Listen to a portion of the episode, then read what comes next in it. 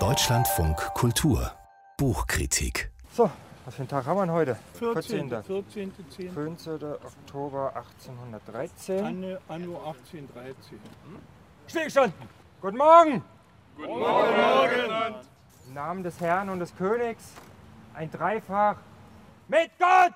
Für König und Vaterland! Mit Gott! Für König und Vaterland! Mit Gott! Für König und Vaterland! Tja, so klingt es, wenn erwachsene Männer Krieg nachspielen. Das war ein Ausschnitt aus einem sogenannten Reenactment der Völkerschlacht zu Leipzig. Die Hamburger Historikerin Ulrike Jureit, die hat sich solche Reenactments aus geschichtswissenschaftlicher Perspektive angeschaut. Magie des Authentischen heißt ihr Buch, das daraus entstanden ist. Philipp Schnee hat es gelesen. Nochmal genauer, was ist das Reenactment?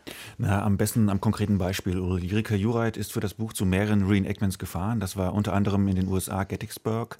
Das ist, ähm, da gibt es schon seit den 1960er Jahren ähm, Reenactment. Das ist sozusagen ein bisschen die Geburtsstätte des Ganzen, äh, dieses neueren Reenactments. Da werden eine der berühmtesten Schlachten des amerikanischen Bürgerkrieges eben nachgestellt, teils mit Zehntausenden Reenactern und über also 200.000 Zuschauern, also schon eine enorme Menge. Sie war auch bei Reenactment Reenactments in Deutschland. Ähm, da werden zum Beispiel Gefechte, wie man jetzt auch hier gehört hat, der antinapoleonischen Kriege nachgestellt. Sie war in Polen, da boomt das Reenactment erstaunlicherweise enorm und hat auch einen enormen Stellenwert für die Geschichtsvermittlung in Polen. Und sie war auch in Großbritannien auf Veranstaltungen, wo man so die gesamte Breite des Reenactments sehen kann. Da gibt es so die skurrilsten Fälle. Also da werden auch Gefechte aus dem Ersten Weltkrieg, aus dem Zweiten Weltkrieg, dann natürlich auch mit NS-Uniformen nachgestellt und sogar Kriege bis in die jüngste Vergangenheit. Vietnam, aber auch Einsätze in Afghanistan Afghanistan, in Somalia, zum Beispiel der US-Einsatz in Mogadischu Anfang der 90er Jahre wird dann nachgestellt. Also da ist sie hingefahren. Und Ulrike Jureit, das muss man nochmal betonen, schaut sich für dieses Buch nur Reenactments der letzten 200 Jahre an. Wichtig ist da nochmal zu unterscheiden. Reenactments, das sind eben so diese Darstellung von konkreten äh, Gefechten und Schlachten ähm, aber nicht so diese Darstellung des historischen Alltags. Das nennt man Living History. Die haben beide dasselbe Versprechen, eben Geschichte erlebbar zu machen, ist aber nochmal ein bisschen Unterschied. Mhm. Aber Geschichte wieder erlebbar machen, wie gelingt das denn? Äh, wie soll das gelingen bei diesen Schlachtaufstellungen, die wir da, die Sie da gerade auch aufgezählt haben? Ja, da sind wir so ein bisschen beim Titel des Buches, die Magie des Authentischen. Also für die Reenactor funktioniert das vor allem über die Objekte. Das heißt, alles muss originalgetreu, echt und authentisch sein. Das sind die hauptsächlichen Schlagwörter. Also welche der 100 verschiedenen Gürtenschnallen gehört jetzt zu welcher Uniform und muss der Knopf zu dieser Uniform jetzt aus Messing sein, aus Zinn oder aus Holz. Solche Dinge, die spielen für die Szene eine enorm wichtige Rolle. Und Jureit analysiert das dann so und sagt, dass eben diese als authentisch wahrgenommenen Objekte ähm, für die Reenactor die Vergangenheit in die Gegenwart holen können. Sie beschreibt diese ähm, Objekte dann auch als magische Dinge. Und mit diesen magischen Dingen versuchen dann die Reenactor im Pulverdampf der, dieser nachgespielten Schlachten dann doch irgendwie das Gefühl zu bekommen, dieses Magic Moments. Darauf warten alle eben, dass sie das Gefühl haben, wirklich mittendrin zu sein, mittendrin in so einer napoleonischen Schlacht, mittendrin im napoleonischen Heer oder eben im amerikanischen Bürger, Bürgerkrieg oder bei der Schlacht von Tannenberg, wo das wie in Polen nachgestellt wird. Und genau eben das ist immer das große Versprechen vom Reenactment, das angepriesen wird, also Geschichte wirklich erlebbar zu machen. Dieses Paradox, Vergangenes in die Gegenwart zu holen und zwar körperlich, wirklich körperlich, sinnlich erfahrbar zu machen.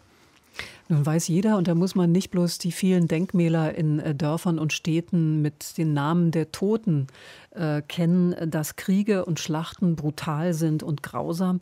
Wie brutal und grausam sind denn nun diese Reenactments? Ähm, das ist unterschiedlich. Also ich selbst habe mal als Reporter fürs Radio quasi embedded so ein Reenactment äh, besucht. Da gab es sehr viel und sehr lautes Geballer, Pulverdampf, aber am Ende keinen einzigen Toten. Und die Erklärung war dann, es gab auch keine Verletzten und die Erklärung war, die teuren Uniformen könnten dreckig werden, wenn man sich fallen lässt. Und so ähnlich beschreibt das eben auch Ulrike Jureit, sehr bissig, kaum Tote, keine Erschießung, geringfügiger Materialverlust. So macht Krieg richtig Spaß, bilanziert hm. sie einmal. Und ähm, man darf dabei nicht vergessen, dass Reenactments häufig auch ein touristisches Ereignis sind. Sie sollen unterhalten und vor allem auch noch familienfreundlich dazu sein. Und da bekommt eben dann die Echtheit, die die Reenactor haben wollen, genau ihre Grenzen aufgezeigt, nämlich genau dann, wenn da Tod ins Spiel kommt. Der ist einfach nicht darstellbar.